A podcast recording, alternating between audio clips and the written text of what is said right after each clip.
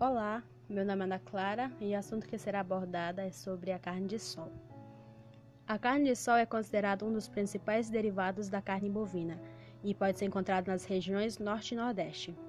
E pode ser consumida desde, desde a população mais carente até os mais exigentes restaurantes para turistas da região. Ela, ela é extremamente perecível, deste modo, é, deve ter cuidados específicos na, durante a sua manipulação, processamento e armazenamento. E, e o processo de preparo da carne de sol varia de acordo com a aceitação dos clientes do, dos estabelecimentos. No entanto, de modo geral, as carnes são submetidas a salga úmida e suave, em média de 8% de NaCl, ou seja, de sal e com intervalo de 3 horas, sendo a seguir colocadas em cavaletes expostas ao sol e secagem em temperatura do ambiente durante 12 horas. A elaboração da carne de sol segue características regionais. Isto contribui para que esse processo seja rudimentar e sob condições sanitárias inadequadas. Diversos micro-organismos podem ser encontrados no, no alimento, entre eles podemos destacar o gênero Escherichia, que tem seu habitat o trato intestinal de animais de sangue quente. Porém, também pode ser introduzida nos alimentos por fontes não fecais. No Brasil, de acordo com a resolução 12 de janeiro de 2001, o limite para essa, esse gênero pode ser encontrado em carnes bovinas in natura é de 10 ao quarta de UFC por grama.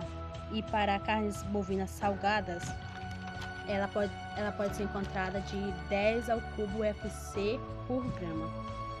Já a composição nutricional, de acordo com, com o Ordonez et al. 2005, a carne é um alimento altamente proteico, de 16 a 22% composto também por água, de 65% a 80%, que é seu componente principal, gordura, cujo conteúdo é muito variável, de 3 a 13%, e cinzas, 1,1 a 1,4%, que são bastante constantes.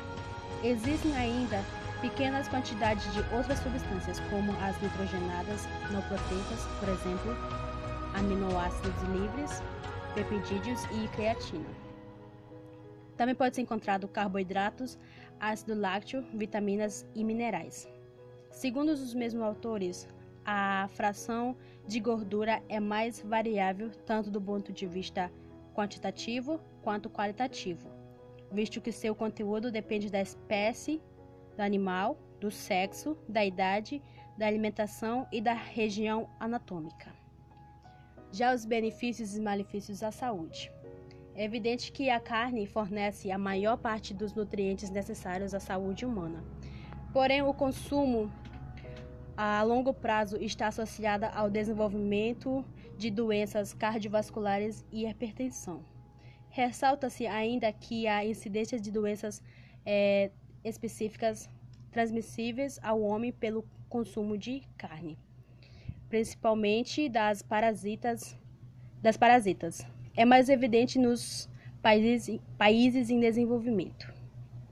Os benefícios são que, quando forem consumidas na medida certa, são importantes para o bom funcionamento do organismo. Por exemplo, para quem pratica exercício, exercício físico, pode melhorar o desempenho muscular, como a mioglobina, que promove o transporte de oxigênio para os músculos, o ácido linoleico, que ajuda a perder peso e promove a perda de gordura, e a creatina, que ajuda a restaurar ATP após o esforço físico. As curiosidades são que é, os, nor os nordestinos se inspiraram nos portugueses que faziam isto com o famoso bacalhau. E poucos sabem os verdadeiros segredos é, quando o assunto é o preparo da carne de sol. E é isso. Muito obrigada.